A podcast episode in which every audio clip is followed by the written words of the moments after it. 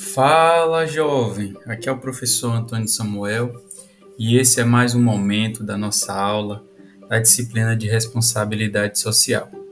No podcast de hoje, nós vamos abordar né, a relação entre o comércio internacional e o meio, e, e o meio ambiente. Né? Nós vamos entender um pouquinho dessa relação, como foram construídas algumas estratégias e o porquê que foi essa, essa, essa questão da intensificação das discussões no âmbito internacional. Ela começou, ela se desenvolveu ao longo do tempo. Então, nós vamos discutir um pouquinho sobre isso aí.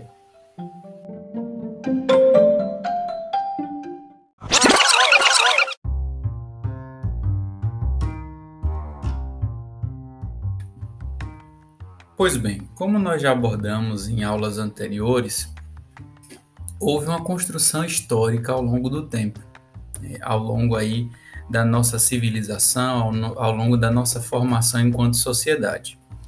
Então, o nosso sistema econômico ele foi alterado quando o homem iniciou lá atrás as navegações entre os continentes. Então, o homem começou a circular entre os mares, começou a visitar outros continentes, desbravar, colonizar. Então, esse, essa, esse, essas navegações, essa circulação do homem ao redor da Terra, ela acelerou o processo de exploração da natureza para atender às necessidades.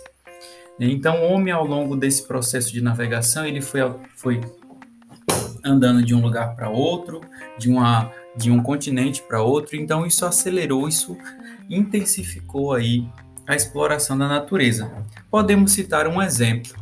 A exploração do pau-brasil para atender o pau-brasil aqui em nosso país, né, foi retirado para atender a, a Europa, né? Isso aumentou o desmatamento naquele período. E hoje a Europa tem certos monumentos, até é, pessoas que têm imóveis feitos com a nossa madeira que foi extraído aqui do nosso país, assim também como o ouro que foi retirado aqui e levado para lá, certo? Então, nesse momento, nessa época, é, isso obrigou o rei a publicar um regulamento para essa atividade. Então, percebam lá atrás, na época das navegações, que isso aconteceu, o rei precisou intervir. Então, após esse momento, veio aí outro, outro momento crucial na nossa história, foi a Revolução Industrial. Então, isso gerou aí mais exploração de países colonizados, certo? Então, países foram colonizando outros e isso foi cada vez mais intensificando, tirando a matéria-prima de um país e levando para outro para atender a necessidade daquele país que colonizou, certo? Então, até segunda metade né, do século, o quadro de, de exploração ainda não, não tinha se alterado, não tinha sido revisto, repensado, certo? Mas só que depois disso, a preocupação foi se intensificando. Então, a preocupação com esse vínculo do comércio internacional e o ambiente, é, ele é relativamente recente, segundo o nosso autor Dias, de 2019. Então, apesar desses momentos lá atrás, das navegações, da Revolução Industrial, até segunda metade do nosso século, do século XX, ainda não tinham tantas preocupações e tantos comitês, tantas é, acordos, declarações que formalizassem, apesar de que te, teve alguma coisa lá atrás, uma declaração ou outra. Né? Então, essa preocupação foi intensificada, foi identificada durante as reuniões do GATT, que é o Acordo Geral de Tarifas e Comércio entre os países, certo?